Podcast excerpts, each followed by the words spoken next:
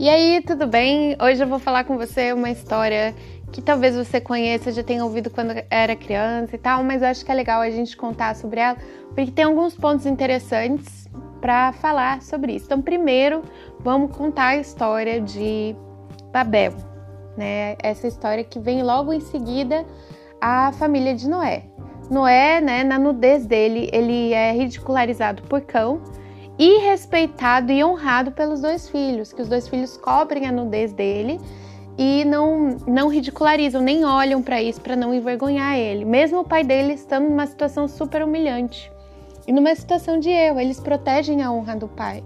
Né? Então, é esse tipo de caráter que você vê nos dois, ele vai traçar também o destino deles, porque uma pessoa que envergonha o pai, que causa é, humilhação na família, não é uma pessoa que vai ter um caráter bom de você ficar do lado, de você ser confiável, de você tratar as pessoas com amor, com carinho. Não, não é isso que vai acontecer. Você vai semear um comportamento mais antagonista, mais. É, criador de intriga, vai estar envolvido em mais situações é, de tensão do que situações de paz. Você consegue acompanhar comigo? E isso vai se, se manifestando na vida de Caim, né? E na, dos seus descendentes esse comportamento e essa tendência de comportamento é, ruim.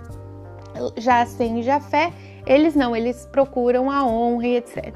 Porém, vai passando o tempo, filho do filho, filho do filho, filho do filho e tal, vai outras gerações, eles crescem, se tornam um povo.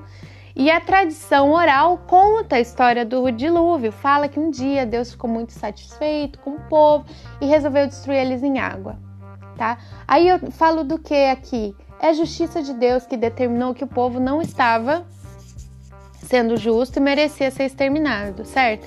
Aí se eu chego para você e falo, eu vou me proteger de Deus, o que, que eu estou dizendo? Que eu não confio na justiça de Deus, que eu não confio no caráter de Deus, que eu não confio que Deus sabe o que é melhor, entendeu? Eu não confio nem na misericórdia de Deus, nem nada disso. Afinal de contas, eu estou me protegendo de Deus. E aí eles pensam nas estratégias de como se proteger de um futuro dilúvio, da ira de Deus e tal, e ser um povo que consegue brigar, bater de frente com Deus. E nessa história toda, eles criam a ideia da torre. Imagina, já que era água e eles conseguiram é, ficar num lugar alto para ficar mais seguro e tal, eles vão lá e constroem um lugar seguro e alto e constroem a Torre de Babel. Eles começam a trabalhar primitivamente com tijolos, empilham os tijolos e realmente eles conseguem fazer muita coisa dessa comunicação entre eles e se organizam para ser uma grande nação organizada, é, com poder político, com hierarquia e criam esses níveis da torre. Só que Deus não está satisfeito com isso, obviamente, porque isso tira a posição dele de Deus e coloca a posição das pessoas como contra Deus, né? Elas confiando na própria força, na própria justiça etc, etc. Isso é uma forma de idolatria e leva a outras formas de idolatria, porque Deus transfere o poder de Deus para outras forças, para outras coisas superiores e outra.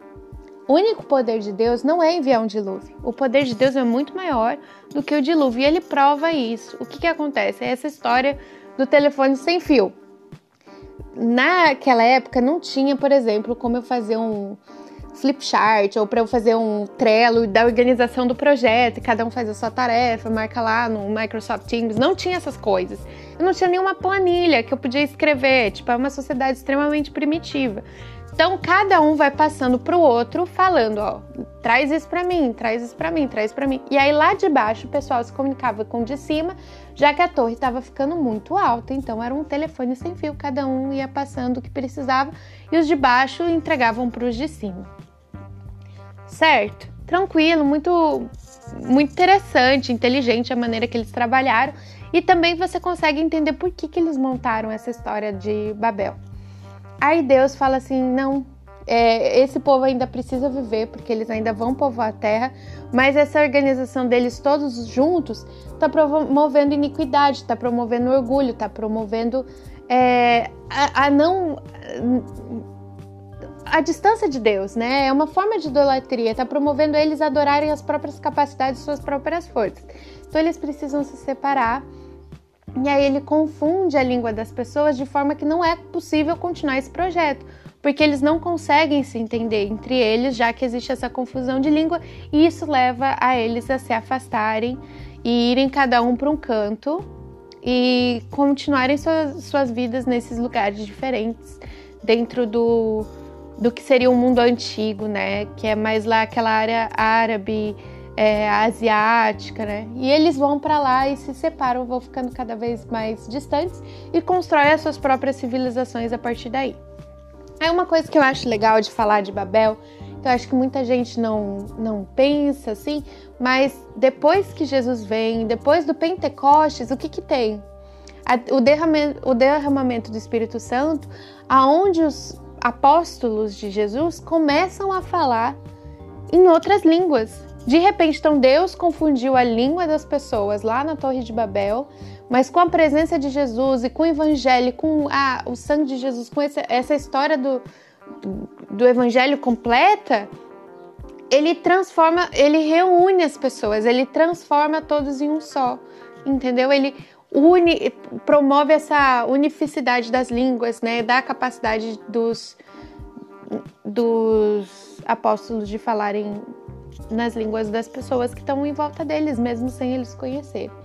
Acho bem, bem interessante, né? É bem, bem legal. E eu queria, né, se Deus pudesse, por favor, me ajudar a falar outras línguas, né? Me ensinar outras línguas, porque ensinar outras línguas e aprender outras línguas é você ampliar seu cérebro, né? Você melhorar a sua capacidade de falar, de se expressar, construir outras formas de se expressar e ajuda muito. Então é, é bem legal esse conceito dos idiomas e das línguas e a explicação bíblica para isso vem dessa história da Torre de Babel e a separação dos povos. Cada um vai para um lado e tal e vai tendo a sua a sua forma de se comunicar diferente, seus, as suas tradições, a sua cultura e, e traz essa pluralidade que a gente já tem hoje.